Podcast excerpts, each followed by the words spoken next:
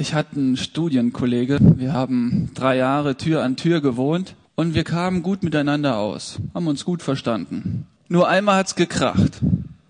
Und zwar, das war 2006, Halbfinale Deutschland gegen Italien. Wir haben zu zweit Fußball geguckt und ähm, die 90 Minuten vergingen 0-0 und äh, ich war sehr gespannt. Halbfinale, Weltmeisterschaft in Deutschland gegen Italien. Und plötzlich fällt das 1-0 für Italien. Und mein Studienkollege freute sich. Ja, wirklich, er sprang auf, yeah! Und ich dachte, ich sehe nicht richtig. Hallo? Italien. Er freute sich da und, und, und das konnte ich nicht verstehen. Und dann fing ich an hier, hör mal, wir wohnen doch in Deutschland, wir müssen für Deutschland sein, wir dürfen hier studieren, wir kriegen hier BAföG. Ja, so, so auf, auf der Ebene schon. Ja, das ging dann schon heiß her. Und er so, was willst du von mir? Ich bin für Italien. Ich so, kannst du nicht für Italien sein? Hallo? Und dann ging das immer so weiter, bis wir dann Stillstand hatten, so den Rest des Abends. Es fühlte sich nach Krach an. Und dann habe ich mich gefragt, warum ähm, läuft das manchmal so die ganze Zeit, über Jahre hin gut und plötzlich sprichst du über ein Thema und dann knallt's. Ja, da gibt es Pärchen, junge Pärchen, die sind gerade zusammengekommen und äh, die verstehen sich recht gut, die Beziehung läuft gut, aber dann fällt der Name Justin Bieber. Ja, und sie strahlt und er ist stinksauer. Das geht auch mit Mario Götze. Ja, sie ist voll happy, er stinksauer. Und so gibt es manchmal so Themen, die können wir nicht gut verarbeiten in einer Beziehung, in einer Freundschaft, in einer Familie. Ja, da hat, da gibt es so Tabuthemen, Tabuthemen, die sich eingeschlichen haben in so Beziehungen, wo der andere dem anderen, dem einen zu verstehen gegeben hat, hey, darüber reden wir nicht. Das ist ein No-Go. Kennt ihr das vielleicht? Es gibt so Tabuthemen. Also wenn ihr euch auf, eine, auf die Ehe vorbereitet, in einer Beziehung seid, versucht vor der Ehe alle Tabuthemen aus dem Weg zu, zu räumen. Redet mal darüber. Redet mal über Mario Götze. Redet mal über Justin Bieber. Und redet mal über das Spiel Italien, Deutschland. Was ist nämlich da passiert? Was, was lief da ab? Es gibt wirklich auch in äh, Ehen Vielleicht sind deine Eltern deswegen auch auseinandergegangen, wegen solchen blöden Tabuthemen. Die Mutter wollte das Thema Alkohol nochmal ansprechen, aber der Vater hat gesagt, nein, darüber reden wir nicht mehr. Der Vater wollte das Thema Geld mal ansprechen, die Frau hat ganz deutlich gesagt, nee, darüber reden wir nicht mehr. Und dann haben sie doch darüber geredet, dann gab es einen Knall und noch einen Krach und dann führt das irgendwie auseinander. Harmonie ist, wenn man dann nicht mehr über diese Dinge redet. Harmonie ist, wenn man dann sagt, okay, wir umschiffen diese Themen. Wir reden nicht mehr über Mario Götze. Ja, und wenn irgendwie das Thema aufkommen sollte, dann gebe ich dem anderen so einen Blick, dass der genau versteht, uh -uh, das ist ein Tabuthema. Was ist denn passiert bei dem Ganzen? Ja, warum ist das dann so schwierig, über solche Themen zu reden in Beziehungen? Ähm, ich habe mir das dann so bildlich vorgestellt, wenn die deutsche Fußballnationalmannschaft hier auf dieser Seite ist und die italienische auf der Seite ist, dann kam mein Studienkollege und ich ganz gut miteinander aus, bis es dann zu diesem Thema kam. Da gingen wir irgendwie auseinander. Ja, so bildhaft gingen wir hier irgendwie für den Abend, ist auch nicht weiter schlimm, auseinander. So. Und ich habe festgestellt, je weiter ich an dieser, je näher ich dieser Mannschaft herankomme als Fan, ja, desto mehr distanziere ich mich von ihm. Also, je mehr ich Deutschland-Fan bin oder Bayern-Fan bin, ja, desto mehr distanziere ich mich von dem, der nicht Deutschland-Fan oder Bayern-Fan ist. Ist doch, ist doch logisch.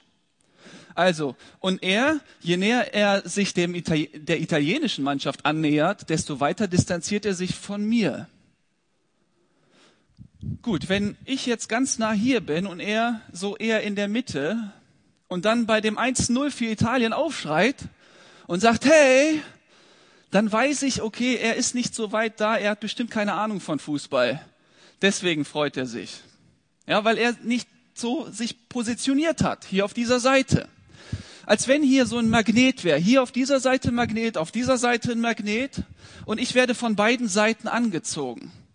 Ja, wenn, wende ich mich dieser Seite zu, wird, werde ich von dieser Seite angezogen, näher mich dieser Seite und verliere mein Herz an diese Seite. Es gibt ja hier die Bayern-Hymne, FC Bayern, Stern des Südens, du wirst niemals untergehen, weil wir in guten wie in schlechten Zeiten immer zueinander stehen. FC Bayern, deutscher Meister, ja, so heißt er mein Verein. Ja, so war es und so ist es und so wird es immer sein. Eine Hoffnung von mir, dass der FC Bayern niemals untergeht, dass er für immer und ewig bleibt. Denn ich habe mein Herz an den FC Bayern verloren. Und wenn jemand mein Team nur böse anguckt oder falsch anguckt, kriegt das mit mir zu tun. Es gab ja die Schlägerei hier in der, beim Hallenturnier in Hamburg. Ja, Ausschreitungen, immer wieder, immer wieder, immer wieder. Was passiert da? Was ist denn da los? Da haben Einzelne ihr Herz verloren an die Mannschaft. Und wenn jemand irgendwas gegen die Mannschaft sagt, reagiert man ähm, gar nicht so nett. Positiv ausgedrückt. Ich habe mir die Bibel durchgelesen, habe mich sehr viel mit der Bibel auseinandergesetzt und wenn ich darüber nachdenke, fällt mir dieses Bild wieder ein. Es gibt diese zwei Seiten. Es gibt hier die eine Seite, da ist Gott. Und Gott, der es mir ermöglicht hat durch seinen Sohn Jesus, dass ich mich ihm nähern kann. Ja, er liebt mich so stark, wie so ein Magnet. Er zieht mich an, so dass ich dann, wenn ich mich ihm zuwende, von ihm angezogen werde. Und je näher ich an ihn herankomme, desto heftiger ist diese Beziehung, desto liebevoller ist das Miteinander, desto mehr verstehe ich ihn und desto mehr bin ich begeistert von dem Ganzen. Wende ich mich von ihm ab, werde ich von der anderen Seite angezogen und da steht der Teufel.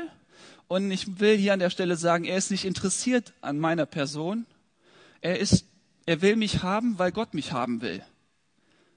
Letztlich will er mich nur zerstören, aber er will mich, weil Gott mich haben will, deswegen ist er interessiert an meiner Person und zieht mich auch an. Wende ich mich ihm zu, finde ich irgendwelche Dinge, die plötzlich interessant erscheinen und ich näher mich ihm immer mehr ab, an, distanziere mich von Gott und irgendwann mal bin ich so nah an ihm dran, dass es so schwierig ist, mich wieder Gott zuzuwenden. Und in diesem Magnetfeld, in diesem Spannung, Spannungsfeld befindet sich jeder von euch. Jeder von euch befindet sich hier in diesem Spannungsfeld. Mich würde sehr interessieren, wo du stehst. Stehst du hier? Wirst du von Gott angezogen?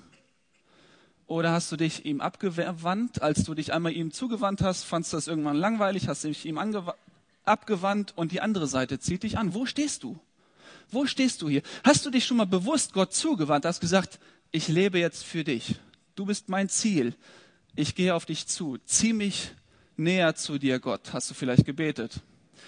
Und dann gibt es Phasen in deinem Leben, wo du dich einfach abgewandt hast und dann dich von Gott distanziert hast. Wir werfen heute einen Blick in sechs Kapitel aus dem 2. Samuel Buch. Und zwar 2. Samuel 13 bis 2. Samuel 19. Ich möchte den Text lesen. Nein, Scherz. Und zwar gibt es da diesen König David. Der ist äh, sehr bekannt in der Bibel, sp spielt eine sehr große Rolle, nicht zuletzt, weil er sich Gott zugewandt hat und ganz nah am Herzen Gottes war. Aber vor diesem David gab es noch diesen König Saul, ein sehr gut aussehender großer Mann. Er war der König und äh, er hat gut angefangen. Er hat sich Gott zugewandt, wurde erwählt als König. Und dann hatte der irgendwann mal keine Geduld. Es lief ihm irgendwie zu langsam. Und dann wollte er es selbst in die Hand nehmen und wandte sich von Gott ab. Und dann führte es weg von Gott. Und dann wusste er keinen Rat mehr. Er wusste nicht mehr, wie es weitergehen soll. Und hat dann plötzlich auch Tote befragt. Hat eine Totenbeschwörerin besorgt und sie sollte besorgt, dann einen Toten befragen. Einen Toten, befragen. Toten befragt. Remakes. Das wäre doch mal was, oder? Na gut, lassen wir. Vielleicht am Ende. wenn es so dramatisch werden muss. Okay? Also er hat einen Toten befragt und äh, er könnte ja Gott befragen. Hier ist eine dicke Bibel, hier stehen ganz viele Weisungen drin. Er könnte ja Gott befragen, sagen, Gott, hilf mir weiter. Aber nein, er hat sich von Gott ja abgewandt und wurde mehr und mehr auf diese Seite gezogen und hat dann Tote befragt, um Rat gefragt. Und das führte dann wohin? Zum Selbstmord. Er ist gestorben und dann sein Nachfolger war dieser David. David war jemand, der schon recht früh als Teenager hat er sich Gott schon zugewandt. Er hat gesagt, ich lebe für dich, Gott. Ich, meine Schafe, wir leben für dich. Ja, einverstanden? Ja. Die waren alle einverstanden, wir leben für Gott. Er hat das schon recht früh gemerkt. Alles soll Gott gehören. Ich, meine Schafe, meine Schafe, ich, wir gehören Gott. Mäh. Alle einverstanden. Und so wuchs er heran und hat einfach diese, diese Lebensrichtung gehabt. Natürlich hat er auch gesündigt, hat sich hier und da auch von Gott mal abgewandt. Ja, abwenden ist sündigen. Er war so mit Blickrichtung zu Gott und plötzlich sieht er ein Mädel. Ja, also so über die Schulter. Also, wusste dann im ersten Moment natürlich, dass es falsch ist, aber der zweite Blick dann und der dritte. Ja, und dann dachte er sich, ah, ich verpasse was, wenn ich nur mich Gott zuwende und wendet sich Bathseba zu. Also ich sage nicht damit, dass ich sage nicht, dass Bathseba hier auf dieser Seite ist, aber die Tat an sich war böse. Er wandte sich von Gott ab für den Moment und wollte etwas genießen, wo er meinte, das werde ich bei Gott vielleicht nicht bekommen. Das will ich jetzt und hier genießen. Aber David hat irgendwann mal gemerkt, es war falsch, es ist Sünde und hat sich dann bekehrt hat dann die Umkehr erlebt. Wir reden hier oft von Bekehrung. Das ist die Umkehr. Derjenige, der mit dem Rücken zu Gott steht, kehrt um und sagt, es tut mir leid. Psalm 51. Er bekennt die Schuld und bringt zum Ausdruck, dass es ihm leid tut und wird dann wieder von Gott angezogen. Gott vergibt ihm, liebt ihn und dann hält er noch mehr und mehr an Gott fest. Gott sagt irgendwann mal von ihm, David ist ein Mann nach meinem Herzen. David war ganz nah an dem Herzen Gottes. Bist du ganz nah an dem Herzen Gottes? Hörst du den Herzschlag Gottes? Weißt du, wie Gott denkt, wie er fühlt, was er will, was er nicht will? Kommt da so eine Begeisterung auf oder bist du weit weg, dass du das gar nicht wahrnimmst? Okay, dieser David wird immer bekannter, wird immer mächtiger. Gott ist mit ihm. Gott gibt ihm ganz viel Kraft und Hilfe und Weisheit und Freude und Eierkuchen und Frieden und all das, was er braucht für sein Leben und für sein Regiment. Und dann kommt es zu dieser Szene. Ähm, Piero hat da auch drüber geredet. Da ist der Sohn von David, der Amnon. Er hat seine Halbschwester vergewaltigt, Tamar. Habt ihr darüber geredet? Habe ich irgendwas falsch gesagt? Stefano, nicht Piero. Gut aufgepasst. Sorry, Letzi. Ähm, genau, Stefano hat darüber geredet. Genau, und dieser, dieser äh, Amnon, er hat seine Halbschwester vergewaltigt und die Halbschwester hat einen Bruder und der heißt Absalom. Und der Bruder war stinksauer auf diesen Amnon. Übrigens, Absalom ist auch ein Sohn von David. Er war stinksauer auf Amnon und hat sich dann fest vorgenommen, diesen Amnon bringe ich um. Ähm, eigentlich sollte David jetzt hier intervenieren. Eigentlich sollte David dann sagen, hey Amnon, was hast du gemacht? Und müsste, da, müsste ihn richten oder verurteilen oder zumindest irgendwas unternehmen. Aber David war an dieser Stelle sehr passiv. Ich habe mich gefragt, warum? Vielleicht, weil seine Sünde dieser Sünde ähnelte. Ja, mit Bathseba. David hat nichts unternommen. Und dieser Absalom, der zweite Sohn, also der Sohn von David, hat sich dann vorgenommen, diesen Amnon umzubringen und hat das dann auch getan. Er hat ihn umgebracht und David, der König, hat davon mitbekommen, dass sein Sohn Amnon tot ist, dass sein anderer Sohn Absalom ihn umgebracht hat und war dann natürlich wütend auf Absalom. Absalom ist dann geflohen zu seinem Opa, mütterlicherseits, und hat sich dort drei Jahre lang versteckt. Und dieser Absalom hat natürlich im Hinterkopf, hey, mein Vater ist König, ich bin sein Sohn. Der Erstgeborene ist tot. Ha, wer übernimmt die Regierung? Natürlich er. Das hat er sich fest vorgenommen. Also das war so sein Ziel. Und ähm, er hat sich dann was überlegt. Wenn wir jetzt diese zwei Seiten haben, die ich anfangs beschrieben habe, dann ist hier auf dieser Seite David. David ist König und er hat ganz viele Leute, die ganz viele Menschen, die jetzt gerade ihm gegenüber loyal sind. Also loyal bedeutet, dass man treu gegen ihm gegenüber ist, ähm, sozusagen sein Leben ihm hingegeben hat. Ja, die sind einfach auf Davids Seite. Ja, David ist hier und hat so seine Leute. Die Leute haben dann einmal gerufen, ja, Saul hat Tausende umgebracht, David aber Zehntausende, ja, und sind voll David-Fans. Und die befinden sich auf dieser Seite, auch auf der Seite Gottes. Der David schreibt Psalme. Und ähm, irgendwann mal befindet er sich auf der Flucht, erzähle ich gleich, erkläre ich gleich von Absalom. Und dann schreibt er den Psalm 3. Das könnt ihr zu Hause nachlesen, machen wahrscheinlich die meisten nicht. Und äh, er ist immer noch ganz nah an Gott, ja, auch wenn Gefahr droht und so weiter. Okay, hier ist David und seine Leute und hier ist dieser Absalom und er hat's faustdick hinter den Ohren.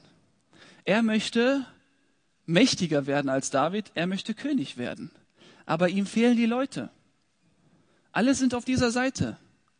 Er will die irgendwie hierhin, ähm, ja, hier, auf seine Seite bekommen. Ja, so, so, put, put, put, kommt doch. Aber es ist nicht leicht. Ja, du kannst ja nicht einfach die Herzen der Menschen ändern. Du kannst ja nicht einfach jeden Einzelnen überreden, komm, verlier doch mein Herz, dein Herz an mich, komm doch auf meine Seite. Das geht mit Geld, er könnte jetzt jeden Einzelnen bestechen, aber er, er hat nicht so viel gehabt. Und er hat sich was ganz Schlaues überlegt. Er, er will ja Macht haben und er will die Leute haben, also hat er sich was gedacht, überlegt. In Jerusalem gab es eine Stadtmauer. Und äh, da gab es ein Stadttor. Ein Tor, ähm, da sind die Leute durchgegangen, wenn sie einen Rechtsstreit hatten, also Stress mit dem Nachbar oder zu Hause in der Familie, wo sie dann auch immer Stress hatten, ja, Rechtsstreit. Und dann sind sie durch dieses Tor zu David nach Jerusalem gegangen und, äh, und haben gehofft, dass David dann diese Sache klärt. Jetzt dachte sich der Absalom, weißt du was, ich setze mich mal mit meinen Leuten hier vors Tor und immer wenn die hier vorbeikommen, muss ich gerade lesen. 2 Samuel 15. Ähm, Absalom sprach jeden von ihnen an und fragte, also jeder, der jetzt hier zu David ging, um einen Rechtsstreit zu klären, wurde von Absalom angesprochen und er hat jeden Einzelnen gefragt, aus welcher Stadt bist du? Wenn der dann antwortete, aus dem oder dem Stamm Israels her, sagte er zu ihm, die Argumente, die du vorbringst, sind sehr gut. Aber am Königshof gibt es niemand, der dich anhören wird. Wenn nur ich in diesem Land Richter wäre. Ich würde jedem, der mit einem Streitfall zu mir kommt, zu seinem Recht verhelfen. Okay? Er gibt dem zu verstehen, jedem Einzelnen, hey, David hat keine Zeit für dich. Ich habe Zeit für dich. Du wirst doch kein Recht bekommen vor David. Ich gebe dir das Recht. Du hast sehr gute Argumente. Ja, merkt ihr schon, das, ist, das kann nur falsch sein. Aber so, so geht er vor und das vier Jahre lang. Vier Jahre lang sitzt er da und gewinnt ein Herz nach dem anderen für sich. Und gewinnt ein Herz nach dem anderen für sich. Und irgendwann mal wird er immer mächtiger, immer größer und immer bekannter und berühmter. Und das spricht sich rum. Und die Leute sagen, okay, bevor ich zu David gehe, gehe ich zu Absalom. Und da gab es auch Einzelne, die dann wirklich ganz nah bei David dran waren, wie der Berater Achitophel. Achitophel ist jetzt nicht so ein besonderer Name. Ja, ist ein Berater, der zu David hielt. Ähm, und dann hier die Frage, ob er denn weiterhin zu David halten wird. David hat das irgendwann mal gemerkt und er dachte sich, oh oh, jetzt bin ich mir nicht mehr ganz sicher, wer zu mir hält und wer zu Absalom hält. Wer ist auf meiner Seite, wer ist auf seiner Seite? Wisst ihr, wenn es, wenn es noch keinen Krieg gibt, ja, wenn es noch nicht hart auf hart kommt, dann weiß man nicht so ganz genau, wer auf welcher Seite ist. Wenn, wenn Deutschland nicht gegen Italien spielt, dann weiß man nicht, wie die Einzelnen sich verstehen. Ja, da, erst, erst dann, wenn es heiß wird, dann merkst du, wer wo steht. Übrigens, äh, in vielen Ländern, wo wir unseren, wo die Menschen ihren Christsein nicht so ausleben können wie hier, weiß man ganz genau, wer auf dieser Seite ist und wer nicht auf dieser Seite ist. Das sieht man dann daran, dass die Leute in irgendwelchen Arbeitslagern sind, in Nordkorea. Da ist es nicht so wie hier in Deutschland, dass wir das frei ausleben können. Deswegen können wir das heute nicht so ganz feststellen, wer denn wo ist, auf welcher Seite. Das ist ganz schwierig. Deswegen macht es unsere Verkündigung auch hier ganz schwierig. Wir können nicht wissen, ob, ob jetzt hier alle, die hier im Raum sind, auf dieser Seite sind, ganz nah bei Gott. Das wissen wir nicht. Denn es ist ja nicht hart auf hart. Hier, hier, hier wirst du ja nicht für dein Glauben verfolgt oder so. Und David wurde immer unsicherer und hat sich dann bei jedem gefragt, ist er noch auf meiner Seite oder nicht?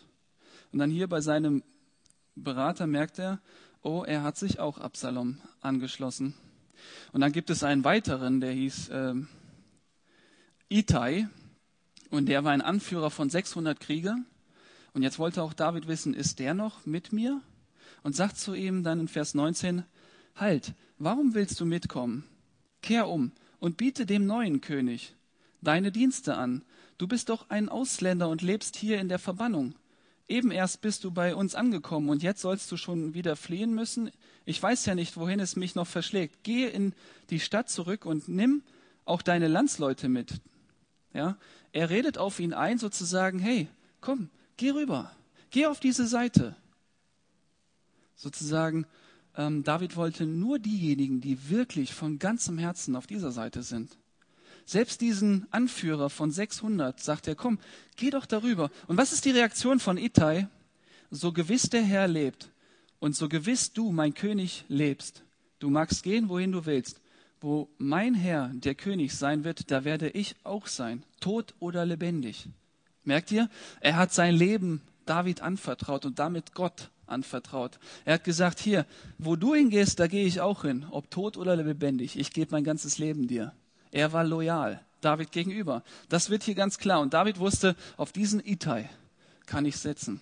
Und er merkte, es werden immer weniger, aber es sind noch ein paar, die wirklich treu ihm gegenüber waren. Ja, und dann gibt es dann noch weitere einzelne Personen, die hier aufgeführt werden. Und dann ist David äh, ja so entmachtet, dass er fliehen muss vor Absalom. Er merkt, okay, es wird eng, Absalom hat jetzt viel mehr Anhänger und entscheidet sich äh, zu fliehen. Er ist mit seinen 30 Leuten unterwegs und diese Verse möchte ich mal lesen in, Vers, in Kapitel 16 ab Vers 5.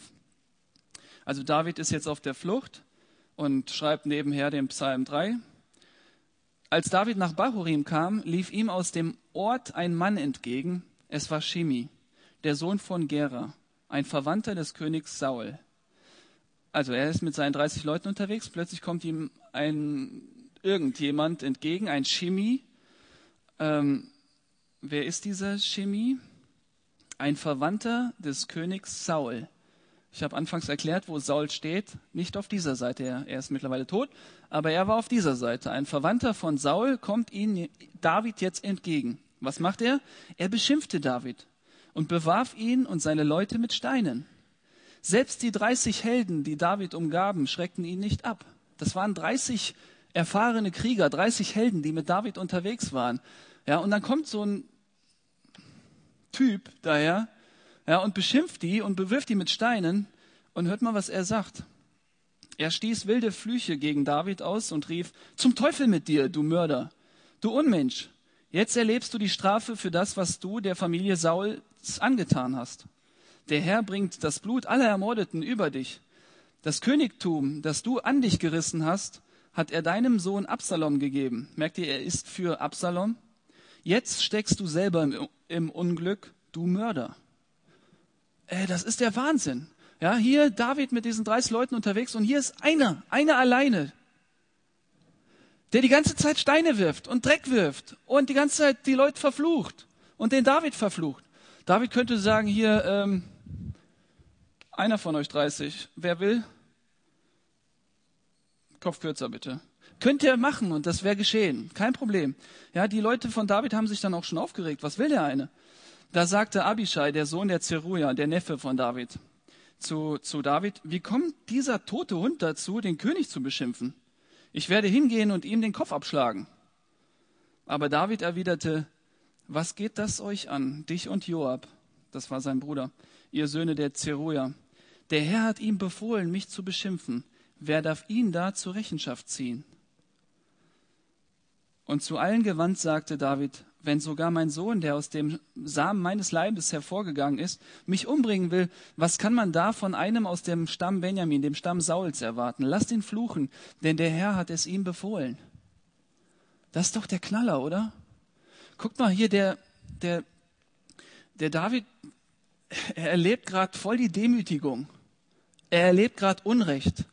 Er schimpft ihn aus und unterstellt David, dass er die Macht an sich gerissen hat. Dabei steht hier auch in der Bibel ganz klar, und David wusste das hier in 2 Samuel 5, Vers 12, daran erkannte David, es war der Herr, der ihn zum König über Israel gemacht hat. David hat nicht, sich nicht die Macht, die Macht an sich gerissen. Das war falsch, was er gesagt hat.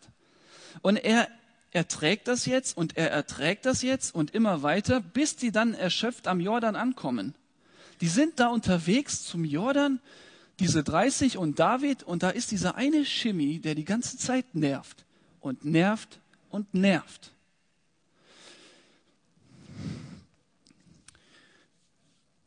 Wie reagiere ich hier, wenn ich mein Leben Jesus ange anvertraut habe, wenn ich gesagt habe, hier, ich lebe jetzt für dich und da kommt irgendein Fritz, der mich ständig nervt, ja, wegen meines Glaubens.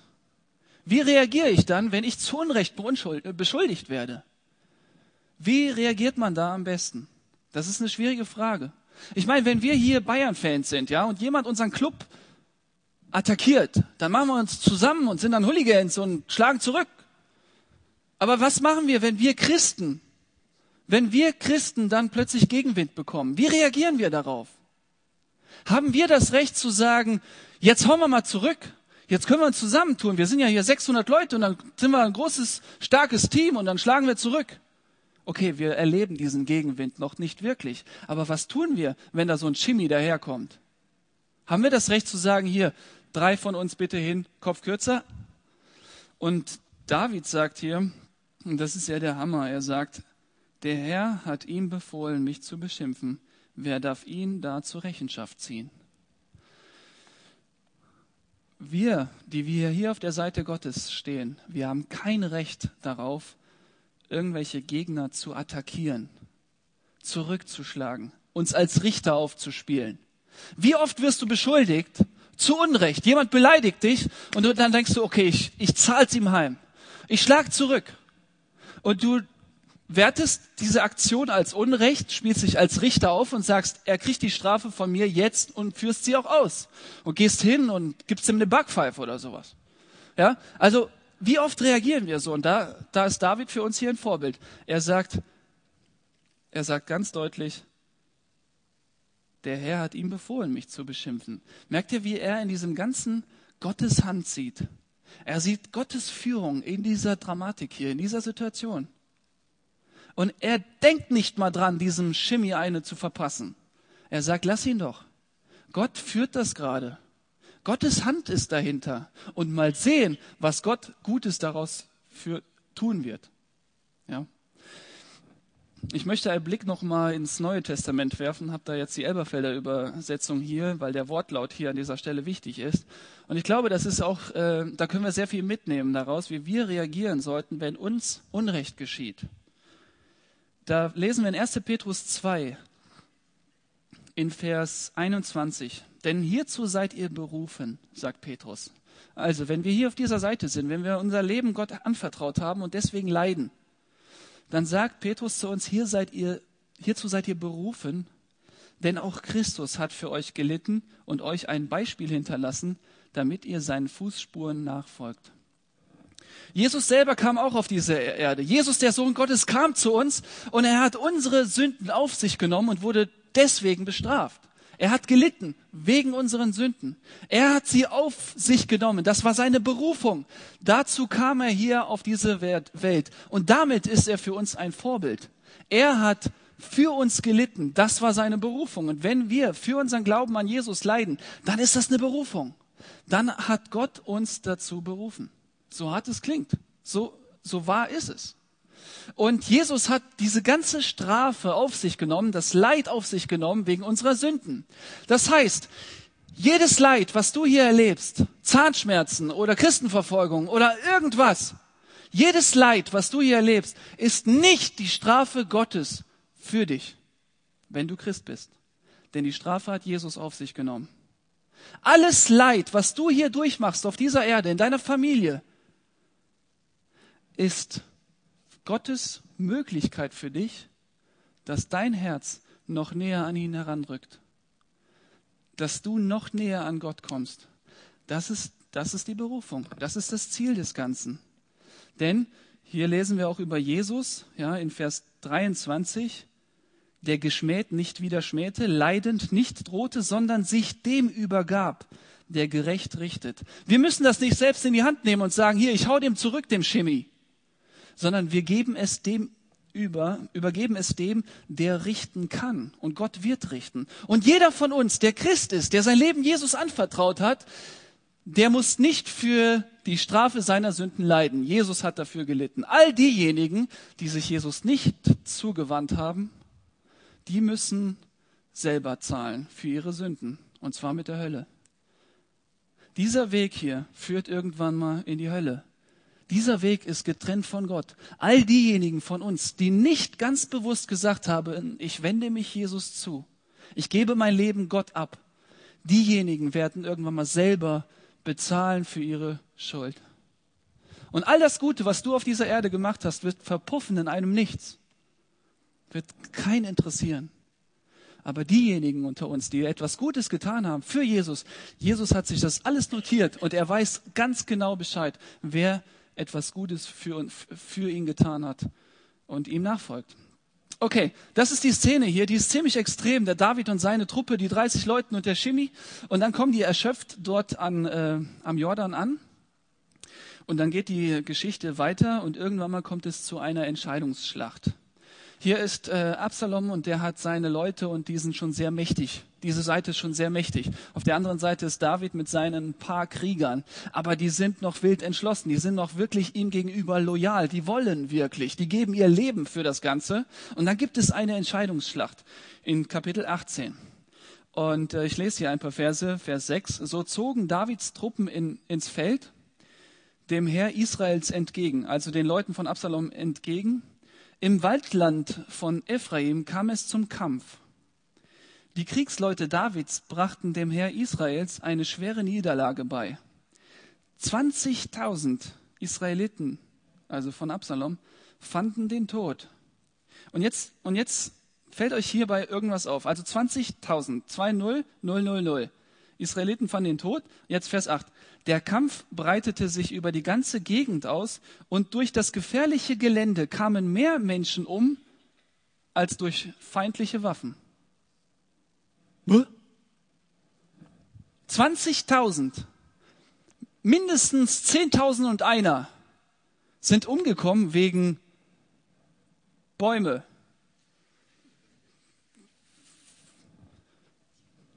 Graben, Hügel. Wer steckt dahinter?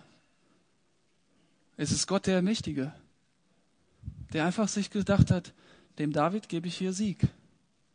David wird an dieser Stelle gewinnen. Und dann, wie, wie, wie geht es jetzt mit Absalom weiter? Also 20.000 seiner Leute sind tot. Die sind an Bäumen gestorben und so. Und Absalom geriet in die Nähe von Kriegsleuten Davids. Er tritt auf einen Maultier und kam unter einer großen Eiche durch. Also Vorsicht, Absalom, Baum. Da verfing er sich mit seinen Haaren in dem dichten Geäst. Ach, ich hatte vergessen, Äste zu sagen. Also im Geäst. Das Maultier lief un unter ihm weg und er blieb zwischen Himmel und Erde in der Luft hängen. Okay? Also er hängt jetzt da an seinen Haaren. Und ähm, ja, und ist noch nicht tot. Und dann kommt einer der Männer, Vers 10, einer von den Männern Davids hatte es beobachtet und meldete Joab, den Neffen von David, Absalom hängt dort drüben an einer Eiche. Was? rief Joab. Du hast ihn gesehen, warum hast du ihn nicht auf der Stelle umgebracht? ich hätte dir zur Belohnung zehn Silberstücke und einen Gürtel geschenkt. Okay, also hier ist der Absalom, der hängt am Baum mit seinen Haaren und lebt noch. Und einer von Davids Männern sieht das, läuft sofort zum Joab. Also David hat natürlich die ganzen äh, Heere eingeteilt und Joab war, hat ein Heer überschaut, ja, und war jetzt die erste Ansprechperson. Er läuft zum Joab, dem Neffen von David, und sagt ihm das, und, da, und Joab reagiert so, hey, dann töte ihn doch sofort. David hat vorher ausdrücklich gesagt, ähm, den Absalom bitte nicht töten. Ich will ihn lebendig haben, ist mein Sohn. Verständlich. Ja, und deswegen ist dieser Typ, dieser Mann von David sehr treu und loyal und sagt, okay, er hängt hier am Baum, er lebt, passt. Erzähle ich mal David. Trifft den Joab und Joab reagiert so, bring ihn, bring den doch sofort um, hallo? Das ist doch Absalom, bring ihn um. Ich hatte ja erklärt, wie verteidigen wir unser Christsein? Doch nicht so, dass wir andere attackieren, dass wir anderen das Leben nehmen. Dieser eine Mann von David hat absolut richtig sich richtig verhalten. Er wollte es David einfach nur sagen. Er wollte ihn nicht umbringen. Aber Joab hat falsch reagiert. Er dachte, hier geht es um zwei Vereine. Und ich muss hier diesen Verein verteidigen. Und ich nehme das selber in die Hand und gehe hin und bringe ihn um. Und das tut er auch. Er geht zu Absalom und bringt ihn um. Und dann stirbt er. Da stirbt der Sohn von David. Und dann kriegt David das mit, dass dieser Sohn tot ist. Und wie reagiert David? Also David ist auf dieser Seite, Absalom ist auf dieser Seite. Der Typ auf der Seite ist tot. Eigentlich könnte David sagen, yeah, mein Feind ist tot. Stattdessen fängt er an zu weinen und sagt, nein. Merkt ihr, wie David hier auf dieser Seite Gottes seine Feinde geliebt hat? Eigentlich. Ihm ging es nicht darum, sein Reich zu verteidigen. Ihm ging es darum, das zu befolgen, was Gott will. Soll Gott ihn richten, wenn er es für richtig hält? Joab hat falsch gehandelt, geht hin, bringt diesen Absalom um. Wie reagiert David? Er liebt ihn. Er liebt diesen äh, Sohn immer noch. Und er ist bitter enttäuscht und traurig und trauert darum und, und, und. Und dann kommen die Leute zu David und sagen, hey, warum trauerst du so um Absalom? Wie, hä, das ist doch dein Feind, wir haben den gerade umgebracht, warum trauerst du um ihn? Ja, klar, ist mein Sohn. Aber merkt ihr, wie die Leute hier ein anderes Verständnis hatten von Christsein? Die waren Fans von Gott. Die waren Fans und wollten das so verteidigen. Aber es ist nicht ihr Ding. Was können wir heute lernen aus dem Ganzen? Erstens will ich euch ermutigen, positioniert euch. Denn wenn es hart auf hart kommt, und jetzt ist es nicht hart auf hart, Jetzt ist es ganz entspannt. Jetzt können wir hier irgendwo rumwursteln. Aber vielleicht wird es irgendwann mal nicht entspannt. Deswegen positioniert euch jetzt. Stellt euch in Richtung Gott auf und sagt, ich gebe dir mein Leben hin. Ich lebe für dich. Und dann, wenn wir auf dieser Seite sind, wenn wir uns hier positioniert haben, niemals den Gedanken aufkommen lassen, dass ich jemanden zurückhaue, zurückschlage, der mich attackiert wegen meines Glaubens. Das ist nicht meine Aufgabe. Es ist Gottes Aufgabe. Nochmal ganz zurück und damit schließe ich auch an diese Partnerberatung, Eheberatung, also diejenigen mit Justin Bieber und sowas. Wie kann man jetzt denn eine Beziehung führen ohne diese Tabuthemen? Ja? Die beste Lösung ist die, dass beide, Typ und Mädel, ihr Herz an der gleichen Stelle abgeben. Ja, das tun manche. Zum Beispiel ähm, geben sie ihr Herz dem Schalke 04 und heiraten dann da im Stadion und er hat dann einen blauen Anzug und sie hat ein weißen, weißes Kleid und sie heiraten dort bei Schalke 04. Und sie kommen klar, weil sie beide ihr Herz an Schalke 04 verschenkt haben. Aber die kommen nur eine gewisse Zeit damit klar. Ein Tipp hier an dieser Stelle aus der Bibel heraus. Verschenk dein Leben an Jesus. Und wenn deine Liebste, deine Freundin, dein Freund, deine Verlobte, dein Verlobter auch sein Herz an Jesus verschenkt, dann seid ihr beide an der richtigen Stelle. Dann habt ihr beides richtig getan. Denn Jesus wird niemals untergehen, wird auch in guten wie in schweren Zeiten zu mir stehen. Dieser Jesus wird für immer und ewig mit mir sein. An dieser Stelle lohnt es sich, sein Herz zu verlieren. Ihr könnt es jetzt tun. Ich bete für euch.